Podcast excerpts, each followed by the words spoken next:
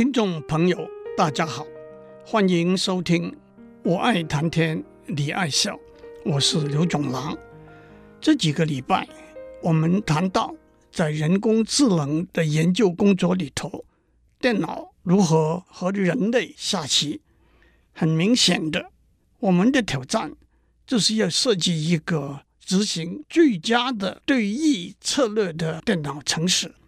不过，首先，最佳这个观念是无法精准的来定义的。虽然必胜的策略就是最最佳的策略，但是在有些游戏里头，必胜的策略也许根本不存在。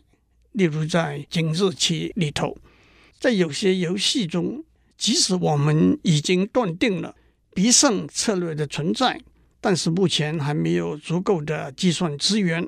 能够把这个必胜的策略找出来，例如十一乘十一的六冠棋，还有在更多的游戏里头，到目前为止，我们还不能断定必胜的策略是否存在，更谈不到去把必胜的策略找出来了。因此，我们就把最佳的策略定义为当对手也使用最佳的策略的时候。所能够得到的最佳的结果。换句话说，因为黑子和白子是对立的，因此黑子的最佳策略是在白子全力阻挡之下，能够得到最佳结果的策略。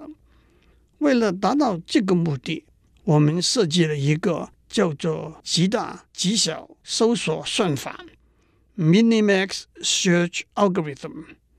这个名字的含义，就是在白纸要把黑子的利益压到极小的前提下，为黑子找到极大的利益的搜索算法。让我用一个例子来解释极大极小搜索算法背后的观念。我是一个美食家，因此想要在可能的范围之内找到一家最好的餐厅。但是选哪一家餐厅是由两个人来决定的，一个是黑先生，他是我的好朋友，他会在可能的范围之内尽量选出最好的餐厅；一个是白先生，他是我的仇人，他要在可能的范围之内尽量选出最烂的餐厅。一开始，黑先生选一个城市：巴黎、台北、新竹。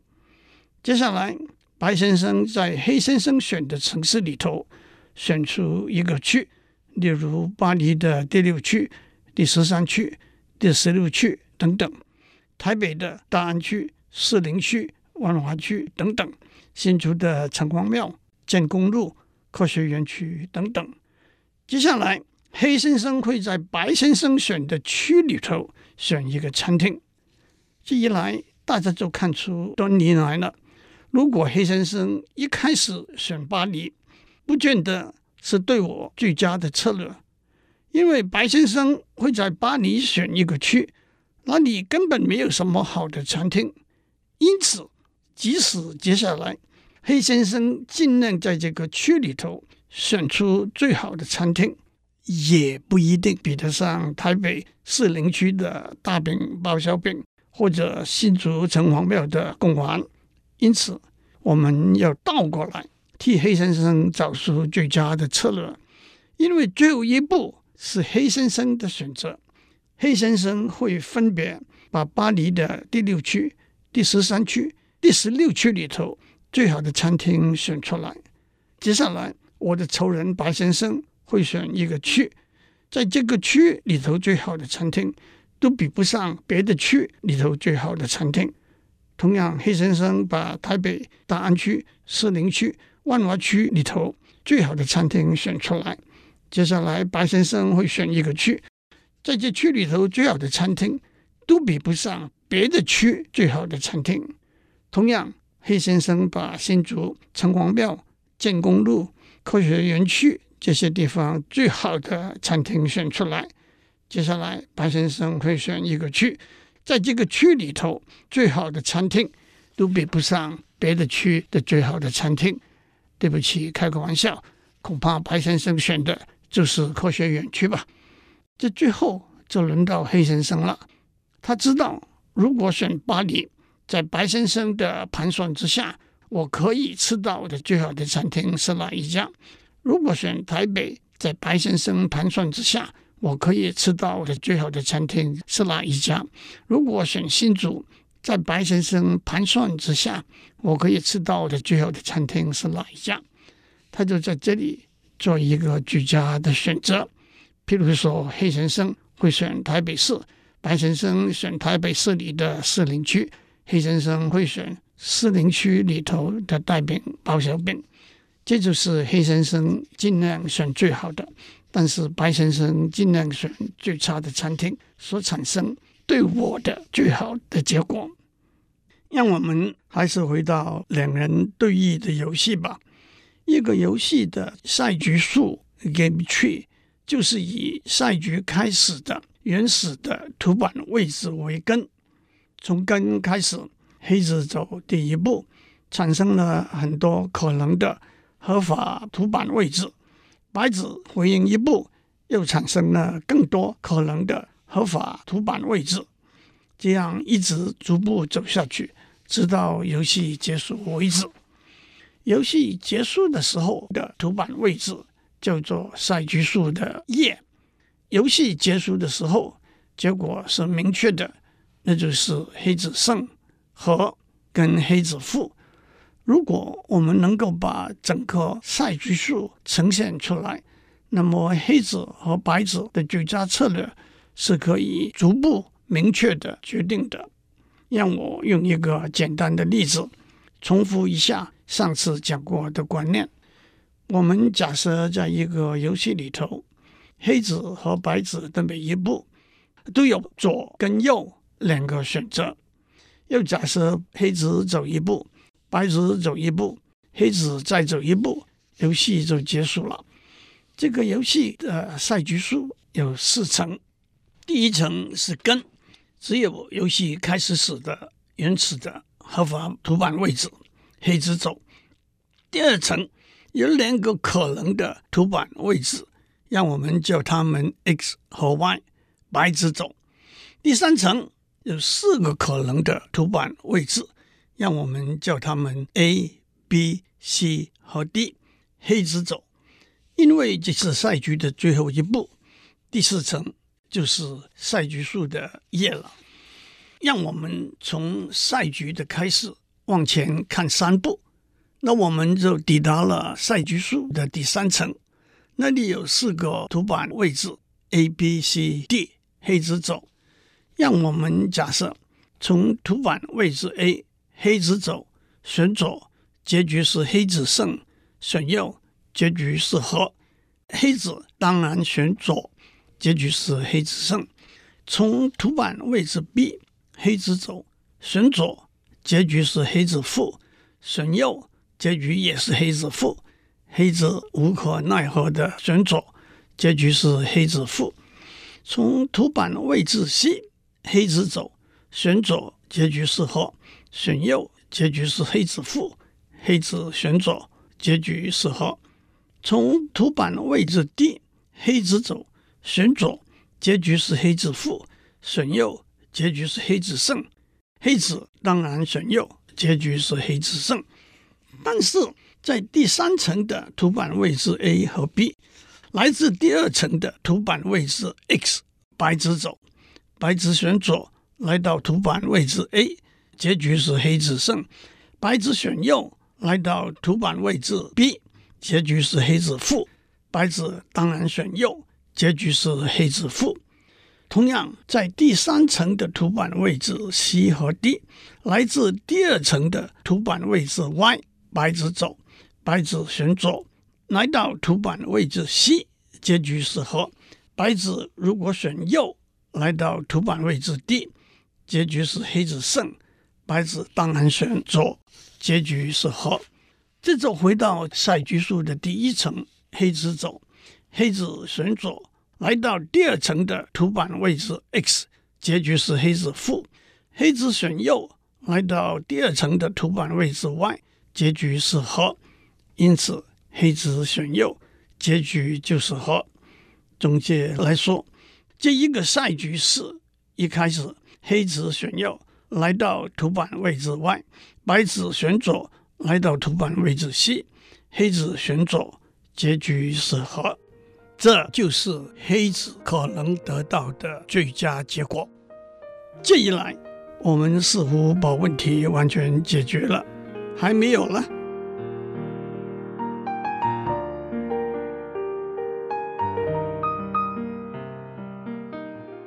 我们在上面讲到，从一个游戏的赛局数，可以用极大极小搜索算法找出黑子的最佳策略。我们从赛局数最后一层倒过来往上推，决定黑子在每一个图板位置的时候，在最坏的情形之下可能得到的最佳的结果。但是在现实的游戏里头，赛局数每一层的图板位置的数目是逐层迅速的增加的，而且赛局数往往有几十层甚至几百层，即使使用目前最先进的电脑系统，都无法支持把整个赛局数建立起来，从页开始往上搜索如此庞大的计算量和资讯储存量，因此。目前做两人对弈游戏的电脑程式，往往只限于在赛局数里头一个图板位置下面的十、二十，顶多三十层的图板位置，逐步倒过来，决定在这一个图板位置上的最佳策略。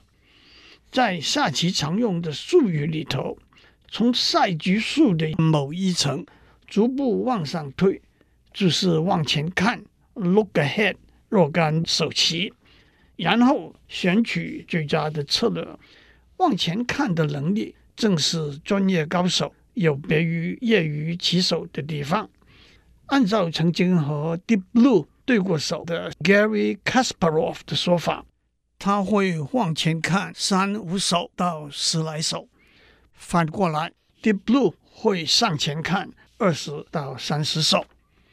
一个关键的问题是，从赛局树的叶的那一层逐步往上推，和从赛局树中间的某一层逐步往上推有什么不同呢？在赛局树的叶的那一层，我们知道赛局最后的结果是胜负跟和，因此选择一个最好的图板位置的准则是明确的。但是，如果我们从赛局数中间的一层逐步往上推，如何选择一个最好的图板位置就不明确了。让我比较具体的来解释。譬如说，我们把上面讲的例子推广到从游戏只走三步就结束，改为游戏要走一百步才结束，但是因为计算资源的限制。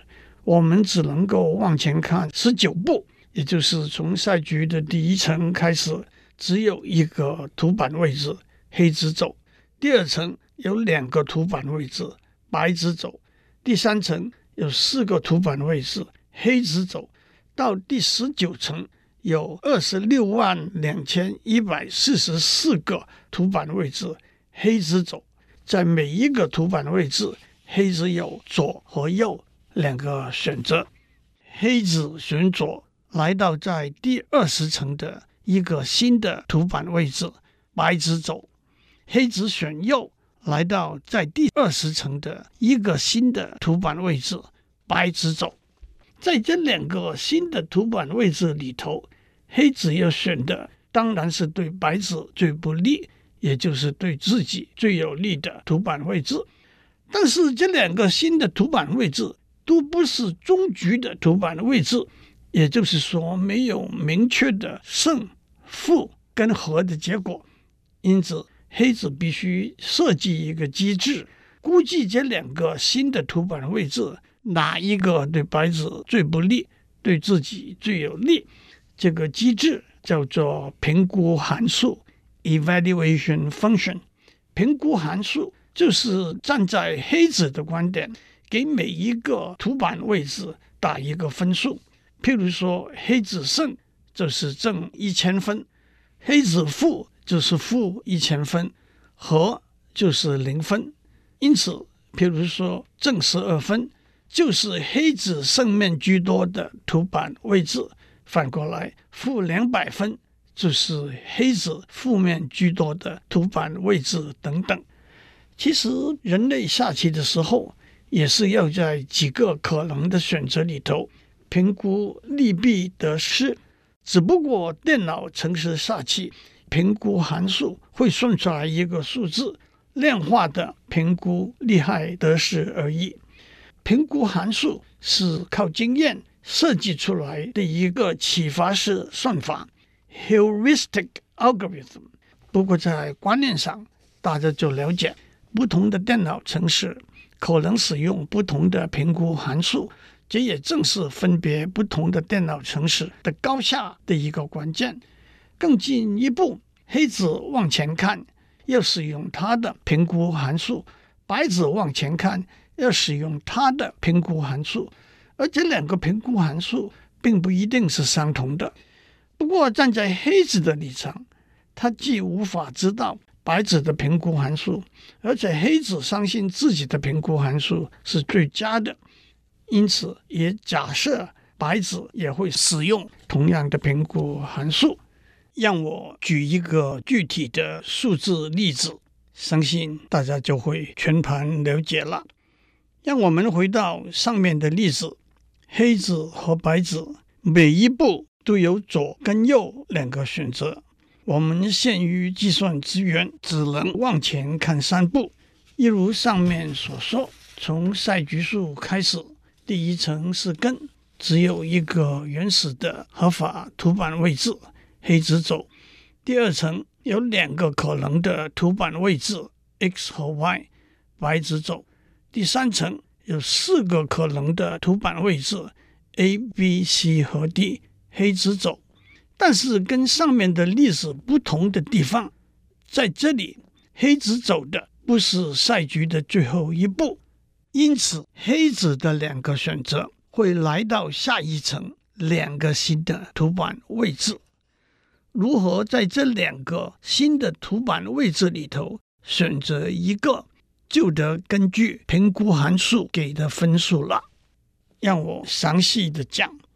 在赛局数的第三层有四个图板位置 A、B、C、D，黑子从 A 走一步，有左和右两个选择，选左得到的图板位置，按照评估函数得五分；选右得到的图板位置，按照评估函数得三分。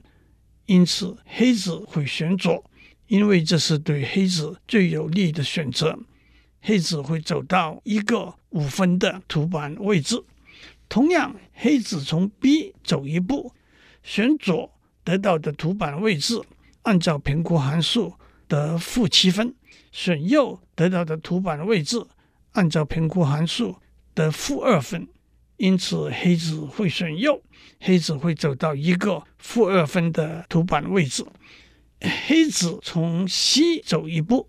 选左得到的图板位置，按照评估函数得两分；选右得到的图板位置，按照评估函数得三分。因此，黑子会选右，得三分。黑子从 D 走一步，选左得到的图板位置，按照评估函数得一分；选右得到的图板位置，按照评估函数得负四分。因此，黑子会选右，得一分。接下来，我们往上推到赛局数的第二层，在第二层有两个图板位置 X 和 Y，白子走，白子从 X 走一步，有左和右两个选择，会来到第三层的图板位置 A 和 B。从图板位置 A，黑子走，黑子会得五分；从图板位置 B，黑子走。黑子会得负二分，所以白子选右，来到图板位置 B，黑子得负二分。同时，白子从 Y 走一步，来到第三层的图板位置 C 和 D，从图板位置 C 黑子走，黑子会得三分；从图板位置 D 黑子走，黑子会得一分。所以白子选右，来到图板位置 D，黑子得一分。接下来我们往上推到赛局数的第一层，那是赛局的原始图板位置。黑子走，黑子选左，来到在第二层的图板位置 X，走下去，黑子得负二分。黑子选右，来到在第二层的图板位置 Y，走下去，黑子得一分。所以黑子选右。总结：黑子选右，白纸选右，黑纸选左。黑子到达一个图板位置，它的分数是一分。